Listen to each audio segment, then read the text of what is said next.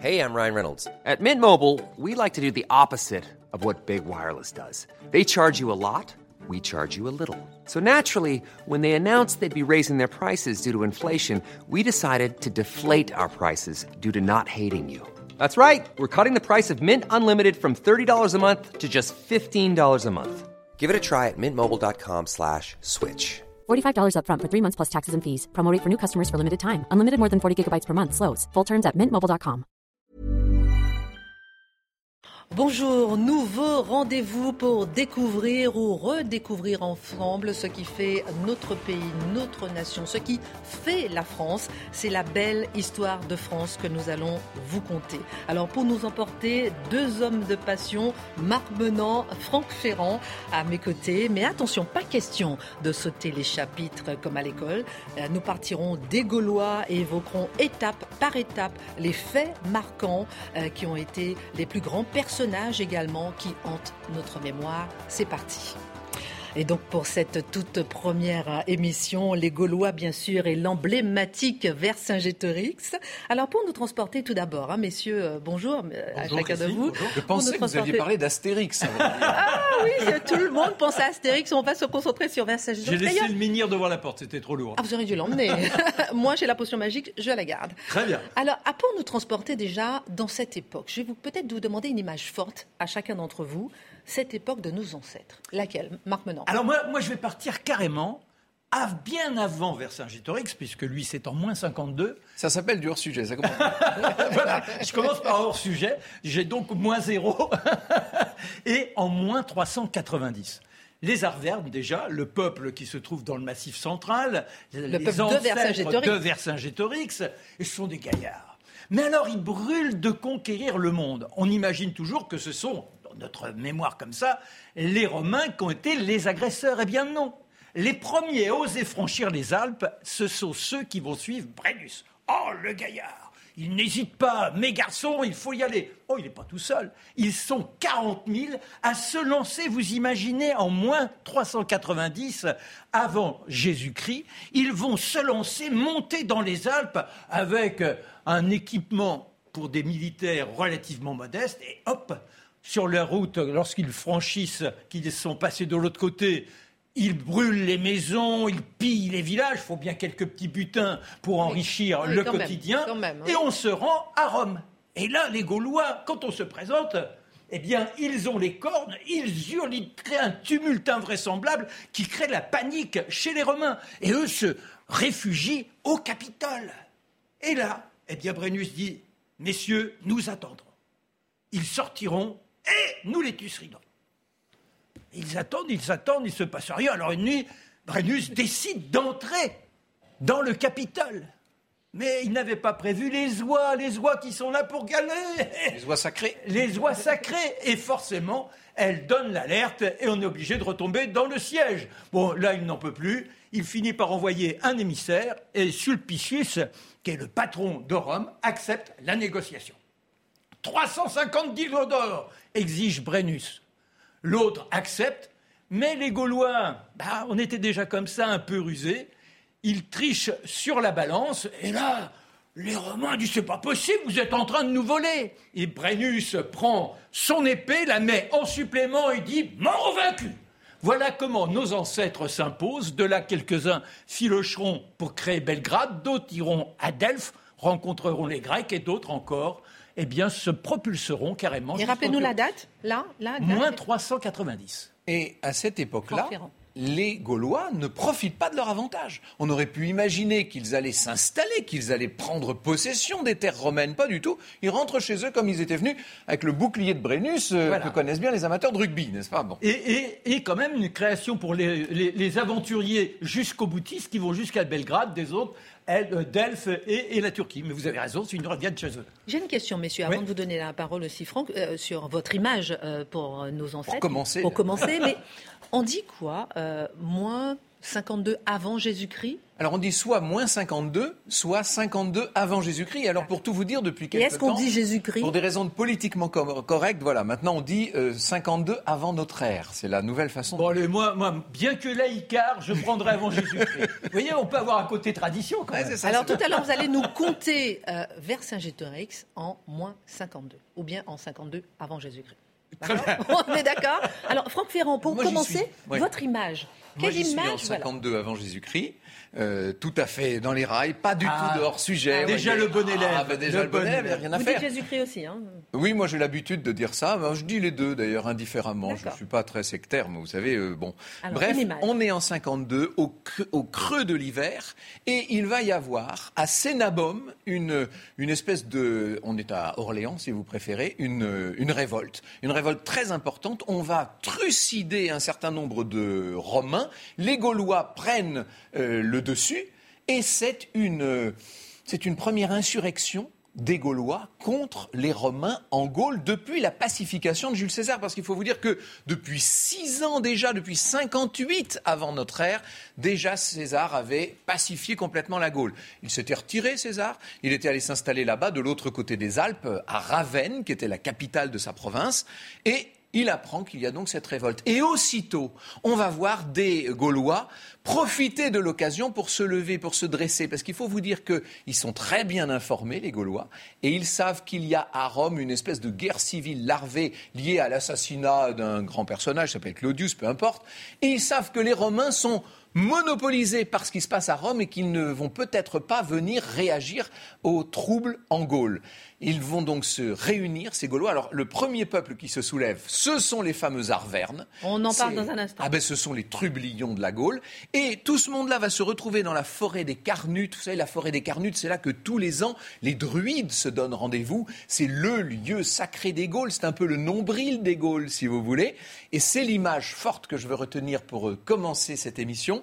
C'est qu'on va voir tous les chefs, parce qu'il n'y a pas que des druides, hein. il y a tous les chefs, les rois, les vergobrets, tous les, on va vous parler de tout ça, les chefs gaulois qui arrivent avec leurs insignes, leurs enseignes plus exactement. Ce sont des espèces de grandes lances euh, au bout desquelles on a des, figures totémiques, vous savez, qui, euh, qui symbolisent la puissance, la force des différentes tribus. Et on va voir tous les chefs jeter leurs enseignes sur une espèce de grand tas. Les enseignes se mêlent, s'intriquent, s'imbriquent les unes dans les autres. On ne peut plus les démêler.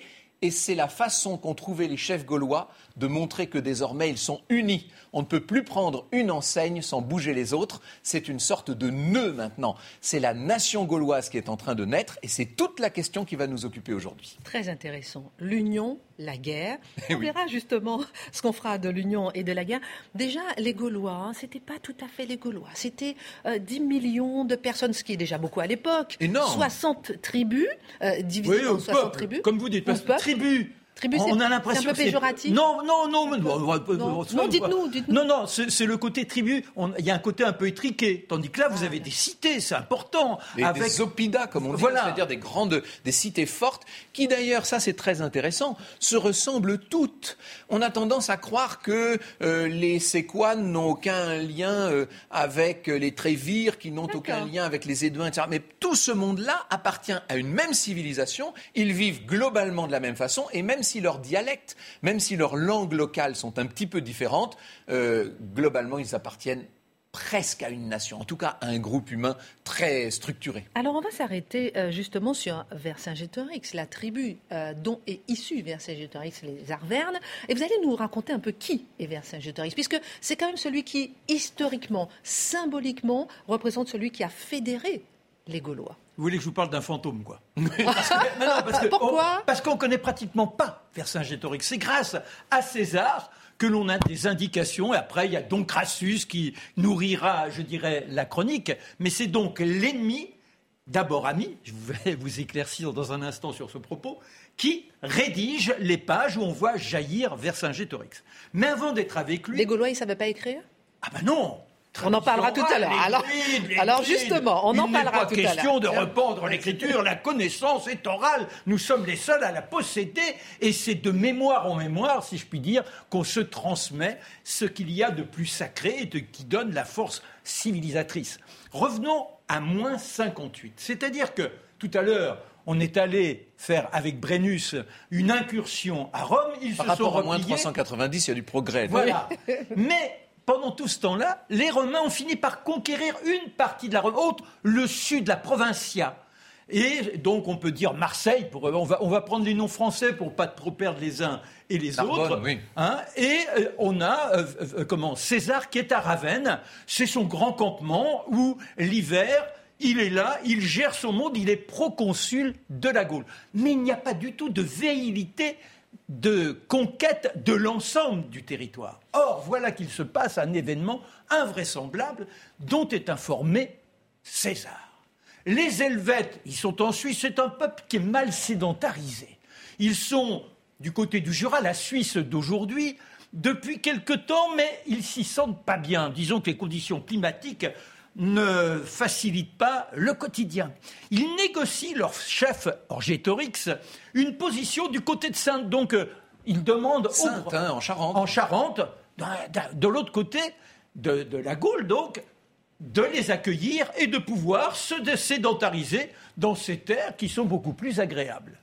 Bon, euh, la transaction est effectuée, mais en revanche, lorsqu'il commence à se mettre en marche, eh bien César estime qu'il n'est pas question, parce que c'est quand même 360 000 personnes qui vont traverser ces peuples qui ont une tendance à l'agitation, et forcément, ça pourrait les lever.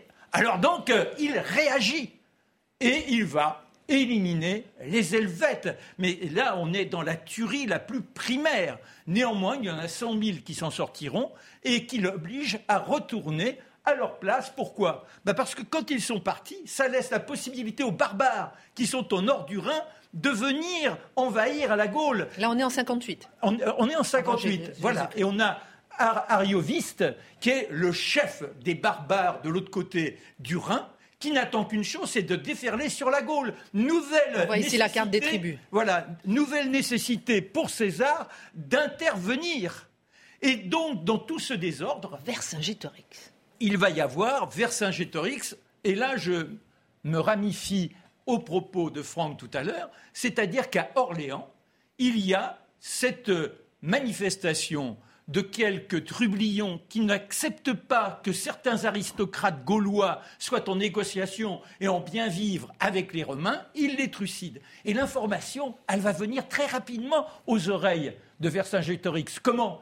Eh bien parce qu'à l'époque, vous avez des gars qui sont postés sur euh, les petits monticules et qui vont, vous voyez, ils ont une- l'organe un peu puissant, c'est pas mon cas. C'est des marques Donc- et alors, ils aboient l'information. Et aussitôt, Vercingétorix, qui est un noble, fils d'un personnage qui était Vergobret. On va te donner quelques indications dans quelques instants sur le Vergobret. C'est l'homme qui, pendant un an, gère la cité. Il est élu par ses pairs, par les C'est le aristocrates. président de la République de l'époque. Voilà.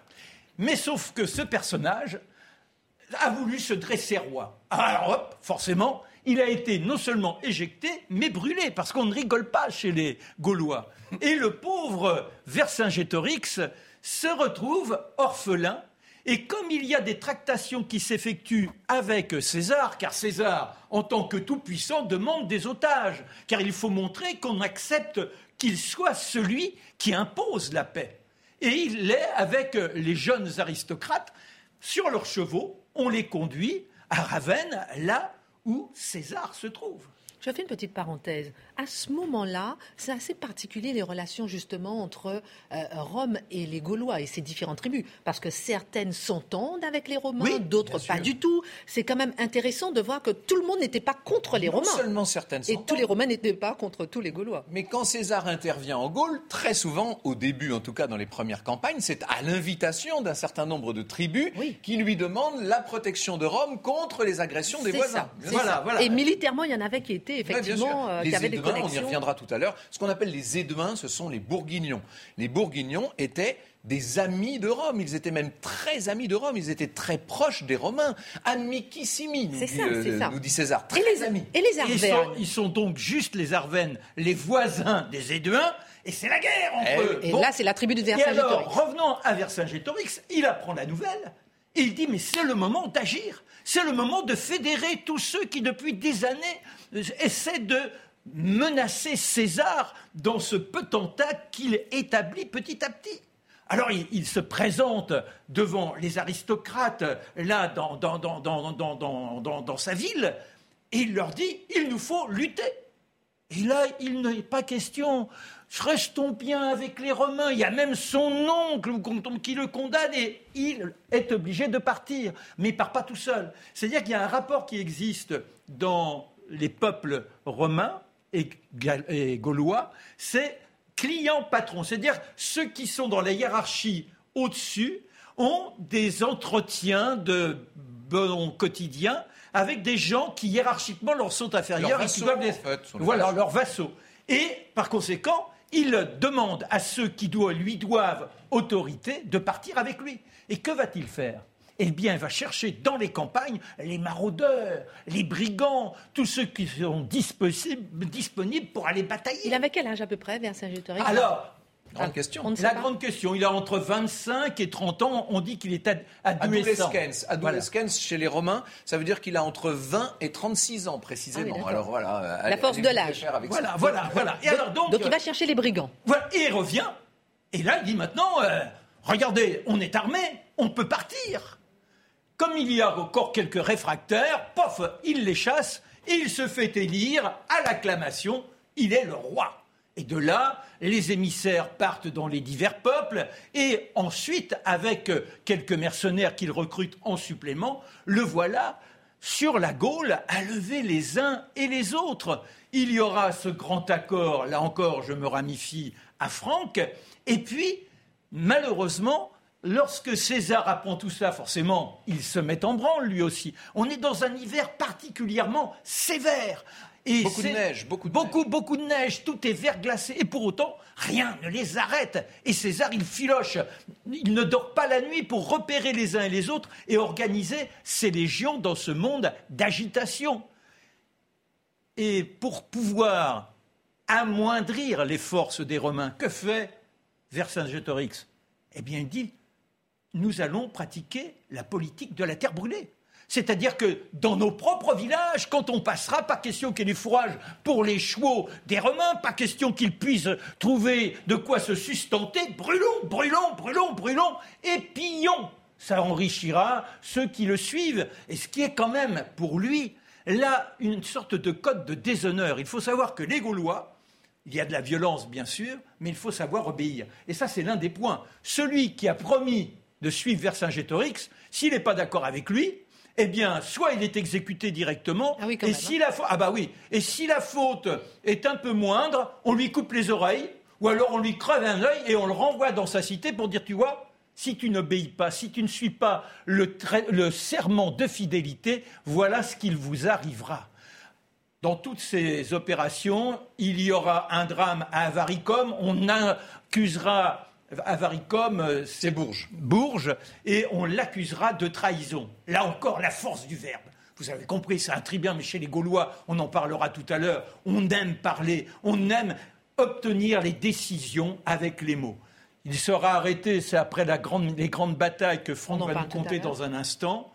Et là, lorsqu'il comprend que la situation est perdue à Alésia, il dit Mais vous me tuez ou est-ce que vous me donnez à César.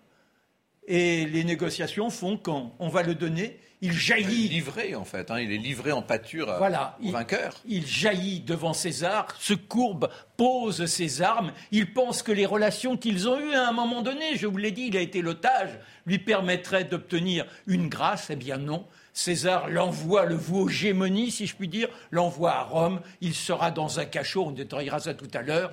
Et au bout de cinq ans, dans des conditions atroces, on le sort quand César revient avec euh, le grand triomphe. Là, c'est l'humiliation devant tout le peuple et on l'étrangle. C'est ainsi que termine Vercingétorix, cadavre offert aux rats et aux vautours, jusqu'au moment où la le cadavre est tellement pourri qu'on le jette dans le Tibre. Sympa. Euh, tout à l'heure, on va parler un peu de cette période avec les Gaulois, qui ils étaient, comment ils vivaient, quelles étaient les mœurs. C'est intéressant de s'arrêter un petit peu sur cette photographie. Sur cette violence. Sur et sur, cette violence. On parlera aussi tout à l'heure des, batailles dont qu'a évoqué Marc Menant, Alésia, Gergovie, ce qui a fait Vercingétorix, qui a fait et défait peut-être Vercingétorix, on en parlera. Mais tout de suite, réaction par rapport à ce qu'a dit euh, Marc Menant. Euh, effectivement, vous avez évoqué la violence. Mais oui. Non mais attendez, pour fédérer, on crevait l'œil de ceux qui nous aimaient ah, pas. Ah, mais c'était pire que ça. Vous savez, il ah faut oui, avec le sourire en plus. À, Rome, à l'entrée du forum, il faut aller voir. Il est très gaulois. Oui, oui. voir Normand un peu viking. Il faut aller à la prison Mamertine, voir la, la, dureté des conditions de. C'est quoi la prison Mamertine ben, C'est la prison où a été incarcéré Vercingétorix pendant six ans avant que, à l'issue du, triomphe de César, on est au pied du Capitole, on l'a euh, étranglé dans sa prison. Mais ça encore, c'était un traitement si l'on peut dire relativement doux. Et un livre est paru en Italie il y a trois ans qui a fait un gros scandale euh, qui s'appelait Jules César, criminel de guerre. Alors c'est un anachronisme complet, vous imaginez bien qu'on euh, ne peut pas comparer cette époque et la nôtre, mais ce qui est vrai, c'est que la violence qui accompagnait tous les événements que nous allons raconter là aujourd'hui était une violence inouï. On égorgeait, on éventrait, on clouait sur les portes. Enfin, tout ça était effroyable. Et quand César prend une ville, quand il mène une expédition punitive comme celle qu'il a menée entre Sens et Gergovie, justement, euh, au milieu de cette année 52 euh, avant, Jésus-Christ, c'est pour euh, exterminer les populations. On n'imagine pas. le but, c'est de montrer la puissance de Rome, c'est de faire peur, non seulement à la génération présente, mais aux générations futures. Et les Gaulois ne sont pas plus doux, hein, Femmes, et enfants compris. Oh, bien sûr. Un vieillard, etc. et, donc, pour bien montrer cette atrocité dans les deux camps, c'est que les Gaulois, éventuellement, ils font sortir femmes et enfants et ils les offrent à l'ennemi et ils les laissent affamés entre, entre les deux forces. Oui, c'est le fait d'être coincé dans le no man's land, comme nous aurions dit pendant la Première Guerre mondiale. Il y a une autre, un autre aspect qui est très important et qu'il faut souligner dans ce que, de ce que nous a raconté Marc avec cette espèce de faconde extraordinaire. C'est le fait qu'effectivement nous sommes confrontés à un fantôme de l'histoire. C'est-à-dire? C'est-à-dire que pour raconter l'histoire, il faut des sources. Quand vous racontez ce qui s'est passé, il faut bien aller chercher ça quelque part. Et les sources, d'habitude, elles sont multiples. Vous avez plusieurs auteurs, on croise les sources. Là, il y a une source essentielle, c'est Jules César qui a dicté ses commentaires de la guerre des Gaules, ce qu'on appelle en latin De Bello Gallico. C'est les commentaires de Jules César et on n'a rien d'autre, si je puis dire. Alors si des gens comme Plutarque, comme Dion Cassius, dont parlait, dont parlait Marc, comme un certain nombre. Et on peut vraiment faire confiance donc du coup aux écrits de Jules César Oui, je crois qu'on peut faire confiance à César. Ça, c'est là vous posez une question essentielle et qui d'ailleurs aujourd'hui encore fait polémique entre les historiens parce qu'il y a ceux qui font, c'est mon cas, une confiance aveugle à ce que raconte César, et puis il y a ceux qui vous disent César a écrit ça pour le Sénat, il s'est mis en scène, il s'est avantagé et il a distordu la réalité. Moi, ce que je pense, c'est que César arrange la réalité, il la présente d'une façon intéressante, mais les éléments factuels qu'il nous donne, les éléments biographiques, les dates, les saisons, les éléments topographiques sont d'une précision militaire. Merci Franck Ferrand, merci Marc Menon. Il y a un sujet que vous n'avez pas abordé encore, ce sont les druides. Ah oui. Et les druides dans tout ça. On en parle dans un instant. On parlera des batailles de Gergovie, Alésia, des druides, des mœurs des Gaulois à l'époque, comment ils vivaient concrètement, et les druides dans tout ça. Dans un instant, on se retrouve. À tout de suite. La belle histoire de France, retour avec Franck Ferrand, Marc Menant et cette deuxième partie euh, sur ce premier chapitre de l'histoire de France avec les Gaulois. Alors, Vous savez pourquoi, Christine, on dit que c'est le, premier chapitre de ah l'histoire de France? Parce que ce qu'on appelle l'histoire, oui. Euh, historien en grec, ça veut dire l'enquête. Ce qu'on appelle l'histoire, c'est ce qui est écrit. Tout ce qui, est, euh, tout ce qui concerne des populations qui n'ont pas d'écriture, ça relève soit de la préhistoire, soit de la proto-histoire. Mais ce n'est pas de l'histoire. Pour qu'il y ait de l'histoire, il faut qu'il y ait de l'écrit. Et il se trouve que l'écriture en Gaule, elle est arrivée avec les Romains. Ce sont les Romains qui ont écrit cette histoire. Je vous disais tout à l'heure que c'est Jules César qui nous raconte tout ce que nous savons là. Et, justement, et, que les Gaulois, et que les Gaulois n'écrivaient pas, on parlera tout à l'heure. Ça répond à votre question sur les, druides. parce que ce sont les druides. Les druides dans tout ça. Ben, non, alors les druides. Pourquoi? Mais c'est donc c'était les druides, c'était donc il y avait les tribus et les druides, c'était c'est les prêtres, c'est les prêtres. Ah, les sages, les sages, voilà, les, sages de l'époque. Et, et ils sont en connivence avec les esprits. Essayons de comprendre la mentalité d'un druide. C'est pas, alors on dit les prêtres, mais disons que ce sont des animistes. En Afrique. Un peu le chaman. Voilà, c'est le chaman. C'est celui qui est en connivence avec la nature, qui détient les secrets du rapport de l'homme avec son environnement. L'homme est partie intégrante de l'environnement. Et les esprits lui donnent des informations sur les forces en présence. C'est comme ça qu'ils détiennent les savoirs médicaux. On se tourne vers les druides pour guérir, par et exemple. juridiques, ils servent aussi de, de juges. Et lorsqu'il y a des conflits entre les familles pour des attributions de Oui. terre ou autres, inutile de vous dire que les druides jouent un rôle essentiel. Ces druides, ça ne veut pas dire euh, quand on dit qu'ils, ne- qu'ils n'écrivent pas, tout ce qu'il y a de sacré.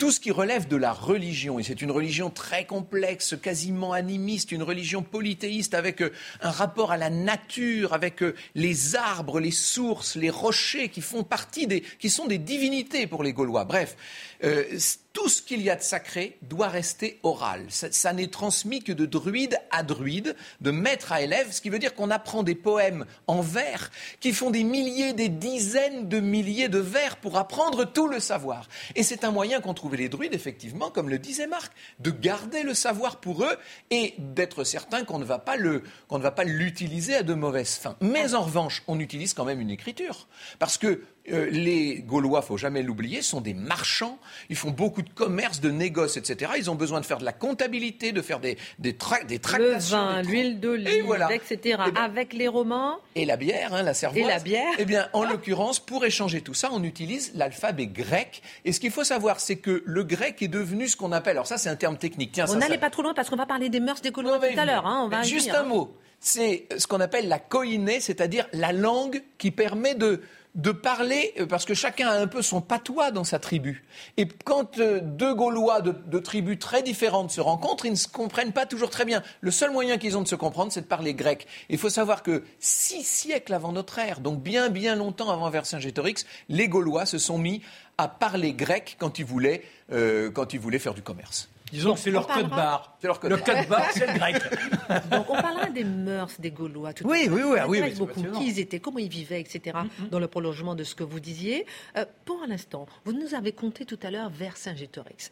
Et pour l'instant, on va s'arrêter sur ces, ces deux grandes batailles. Puisque Eh oui. Jules César, lui, en 52 avant Jésus-Christ, euh, il a à à la tête de, de ses légions, il tente le tout pour le tout, et il y a deux grandes batailles qui vont marquer, on va dire, à Ils la vont fois- tout faire basculer. qui vont tout faire basculer, qui vont marquer et définir un peu l'histoire de France. Exactement. C'est là que c'est là que l'histoire arrive en Gaule. Il y a beaucoup de gens d'ailleurs aujourd'hui encore qui vous disent heureusement que les Romains sont arrivés. Ils sont arrivés avec leurs droits, avec leur architecture, avec leur euh, leur organisation militaire et avec leur langue, et avec leur euh, leur divinité gréco-latine, etc. Bon. Et leur colonisation C'est une forme de colonisation, mais c'est une colonisation très intelligente puisque les, les Romains vont féconder la civilisation celtique ancienne devenue gauloise pour faire, pour donner naissance à cette civilisation gallo-romaine qui est à l'origine même de la France, de notre France. Mais on y reviendra peut-être dans l'émission de la, de la semaine prochaine. Oui, mais, mais ce qui est intéressant, c'est de montrer que là, leur principal ennemi, ce sont les druides.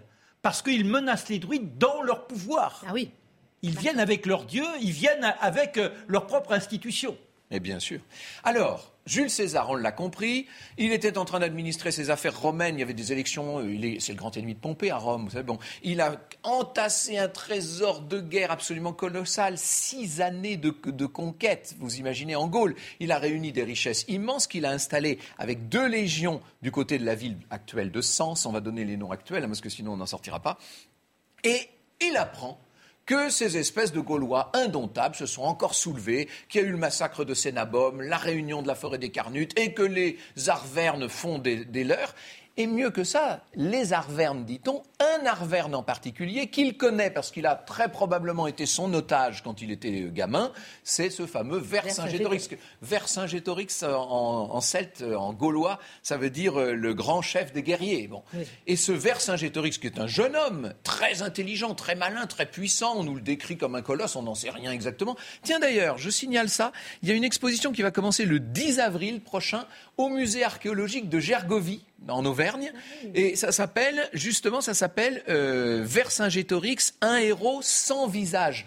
Sans visage, il y a un jeu de mots, sans SANS ou sans CENT, puisqu'on lui a donné tous les visages possibles, on ne sait pas à quoi il ressemble. En revanche, notons quand même que contrairement à la légende, il n'a pas de grands cheveux, car les Gaulois de ce temps-là, faut plutôt avoir les cheveux courts. Il n'a pas de barbe, il est plutôt glabre. Sauf que oui, mais il a une énorme moustache. Oui, hein. oui, oui, Il faut bien donc- savoir. Parce que oh, là, ça c'est intéressant, mais on y reviendra tout à l'heure quand on on parlera de a déjà parlé de Vercingétorix, les garçons. On va pas rester trois heures. Donc parce que- César débarque. Les deux batailles, les deux que, batailles. voilà, César remonte ça, les Cévennes enneigées. Il va laisser un de ses légats qui s'appelle Brutus, c'est celui qui l'assassinera plus tard d'ailleurs. Euh, il va laisser Brutus euh, en Auvergne pour faire revenir, il, il fait ce qu'on appelle nous un abcès de fixation pour faire revenir Vercingétorix et lui. Et ça, c'est un exploit extraordinaire. César est un type quand même assez extraordinaire. Les deux sont extraordinaires. Oui, oui. Dans cette affaire, c'est le, c'est la confrontation De de, deux personnages. Bon. Et vous avez ce vieux César, si je puis dire vieux pour l'époque, qui euh, va en 48 heures parcourir 300 de nos kilomètres. Il va laisser le légat Brutus avec ses armées pour faire de l'agitation dans, dans, le, dans les Cévennes, enfin en Auvergne. Et lui, il va monter, monter, monter jusqu'à son fameux trésor de guerre à Sens. Il réunit toutes les légions disponibles et avec son bras droit qui s'appelle Labienus, le voilà qui redescend vers le sud de la Gaule, mais cette fois en rasant tout sur son passage. C'est ce qu'on appelle une expédition punitive. La voilà la violence dont on parlait tout à l'heure. Et il va y avoir ce moment incroyable où César d'un côté, Vercingétorix de l'autre vont s'affronter au siège de Bourges, justement, parce que Vercingétorix étant admiratif de la richesse et de la sophistication de la ville de Bourges, n'a pas osé pratiquer la politique de la terre brûlée. Oui, en plus, Euh, ils lui ont demandé, ils lui ont dit Oui, euh, voilà. euh, on a de bons supplié. rapports, on l'a supplié, il se passera rien, faites attention, etc. Et il a cédé. il a cédé. il n'aurait peut-être pas dû céder. s'appelait comment à l'époque? Avaricum. Et donc, euh, Avaricum tombe. César euh, est le vainqueur et à ce moment-là, Vercingétorix se retire. C'est sa stratégie. Vous verrez qu'il le refera un petit peu plus tard. Il se retire dans sa ville, à lui, dans sa capitale. Il est le roi des Arvernes. Il est le chef, en tout cas, des Arvernes. Il se réfugie à Gergovie. Et là, alors, je ne vais pas entrer dans tous les détails parce que ce siège de Gergovie, c'est une, une histoire absolument passionnante. On, pour- on pourrait faire quatre émissions sur Gergovie. Mais et d'ailleurs, on ne sait même pas exactement où c'était. Peu importe. Alors en deux minutes. Mais en une, en une minute, disons, On est à disons 7 que- km de, de, de, comment, de de Clermont-Ferrand. C'est, euh, c'est- oui, enfin, si, l'on- si, si- si on admet le site euh, officiel. Et donc, euh, le, à Gergovie, c'est la première fois que César va devoir s'incliner devant Vercingétorix. C'est-à-dire que là, c'est pas une victoire majeure des Gaulois, soyons honnêtes, mais il y a tellement de bisbilles au sein des légions romaines à cause des alliés éduins des Romains, toujours les fameux bourguignons, qui tantôt sont du côté romain, tantôt sont du côté gaulois et qui changent d'alliance tout le temps. Il y a un tel problème que César va finir par devoir s'incliner. Il perd quand même 700 hommes, 48 centurions, c'est pas une bagatelle. Et surtout, il perd son image de chef invaincu, puisque jusqu'alors personne n'avait réussi Ah à oui. vaincre Jules Ah César. oui. Gergovie, c'est pas une bonne réputation, c'est pas de la bonne pub pour César, si je puis dire. Et il perd ses alliés éduins, les cavaliers. Toute la cavalerie euh, romaine était une cavalerie éduenne, bourguignonne. si Donc voulez. grande victoire pour Vercingétorix. Première victoire pour Vercingétorix. À ce moment-là, César va se réfugier sur le plateau des Lingons, là-haut, hein, du côté de Langres, si vous voulez. Qui est un- les Lingons sont un des rares peuples, euh, avec les Rèmes et les Trévires, et c'est un des rares peuples amis de Rome à l'époque. Elle a duré Donc- combien de temps cette bataille? Oh, la bata- le siège de Gergovie dure trois semaines à peu près, pour autant qu'on sache. Là encore, on n'a pas de date très précise. Et César, au début de l'été, se retrouve donc sur le plateau de Langres. Il va essayer de récupérer une cavalerie en, en allant voir du côté des Germains, de l'autre côté du Rhin. Et pendant ce temps, que fait Vercingétorix? Et c'est là qu'on voit l'intelligence de ce jeune chef incroyable.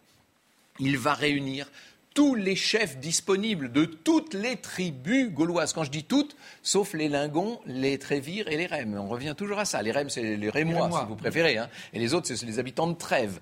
Toujours est-il que il les réunit dans la ville, une des villes saintes des Gaules, qui s'appelle Bibracte. Il faut aller à Bibracte. hein. Faites le- l'été prochain, montez. Il faut faire ça à pied. Vous montez sur la route de Bibracte, au milieu de ces chaînes millénaires. Il y a de la brume de chaleur. On a l'impression d'être au milieu des- de- de- de- d'une forêt magique habitée par les druides. Et au sommet de cette colline de Bibracte, Que se passe-t-il? eh bien, le congrès de Bibracte, c'est-à-dire que tous les chefs vont se réunir et vont élire un chef suprême. Première fois dans l'histoire de France que ça y est, les Gaulois, nous autres Gaulois, si je puis dire, nous avons un patron, c'est Vercingétorix. Ça, ça fait pas plaisir aux C'est Éduins. puissant ça. Et ça, ça fait pas plaisir à Éporédorix. On est toujours en 52 On est en Oui, 52, oui, oui, oui. bien sûr, on est en plein milieu de l'année 52. C'est le triomphe de Vercingétorix. Ce qu'il leur dit, c'est simple.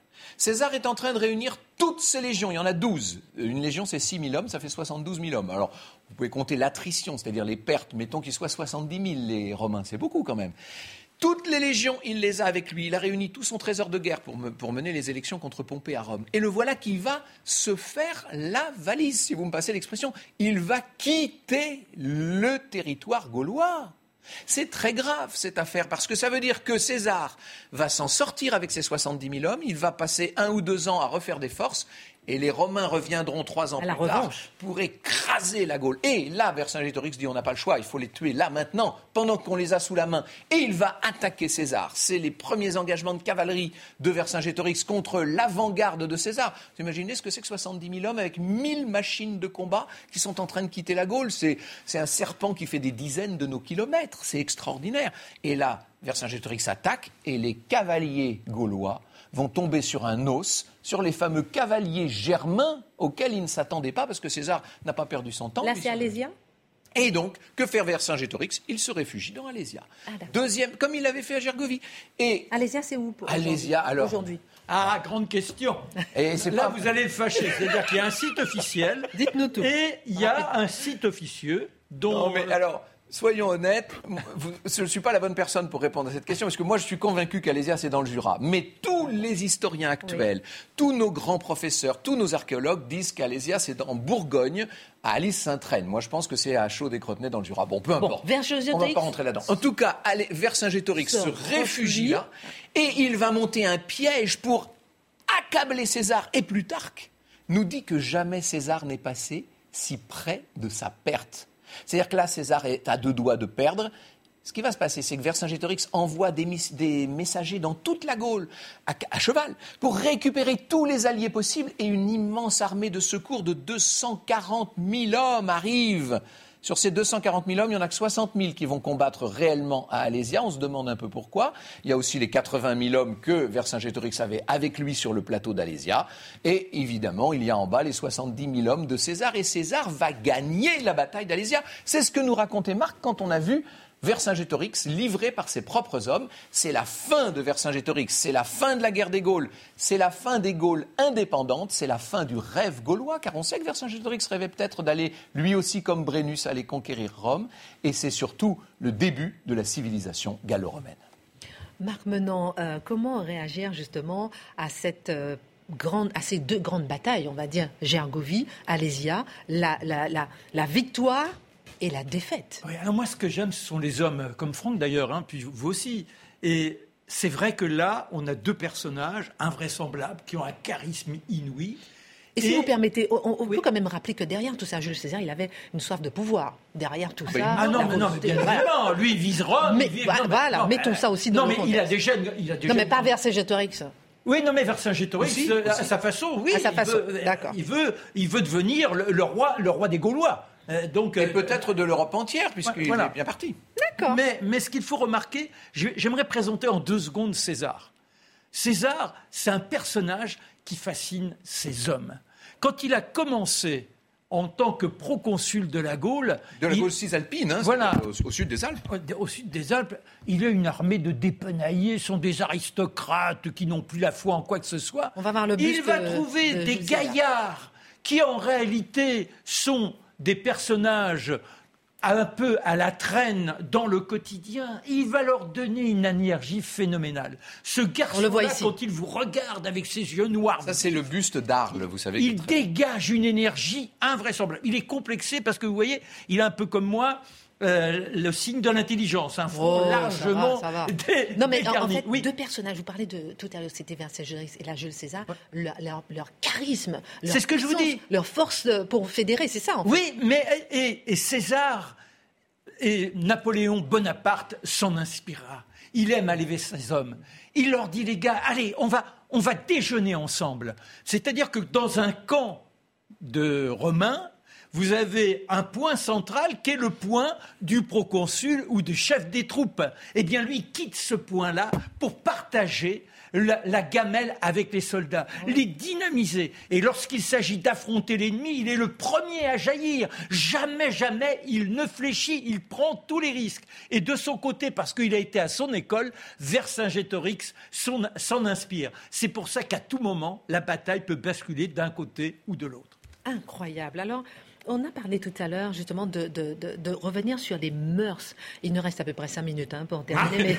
non, mais les mœurs des Gaulois, ils étaient qui? Comment est-ce qu'ils vivaient? Euh, euh, Il paraît que les femmes étaient indépendantes. Il paraît qu'ils étaient grands, ils étaient robustes. Ils s'occupaient que de leurs cheveux. Ils avaient des cheveux longs. Ils, vous, n'écrivaient pas. vous mettez le doigt, Christine, sur un sujet très important parce que là encore, depuis quelques décennies, l'école historiographique, c'est-à-dire nos, chers professeurs, ont décidé de changer l'image des Gaulois. il y a notamment un grand maître, un grand professeur qui nous a quittés il y a peu de temps, qui était Christian Goudineau, qui disait finalement les Gaulois n'étaient pas si différents à l'époque de Vercingétorix des Romains. Moi, je ne suis pas d'accord avec ça. Les Gaulois, ils sont différents à tout point de vue. D'abord, ils sont grands, robustes, la plupart sont blonds, ils ont des moustaches gigantesques. C'est Dion Cassius qui nous dit qu'ils quand ils buvaient ou quand ils mangeaient leurs aliments, ils se servaient de la moustache comme d'un filtre. Ça vous donne une idée.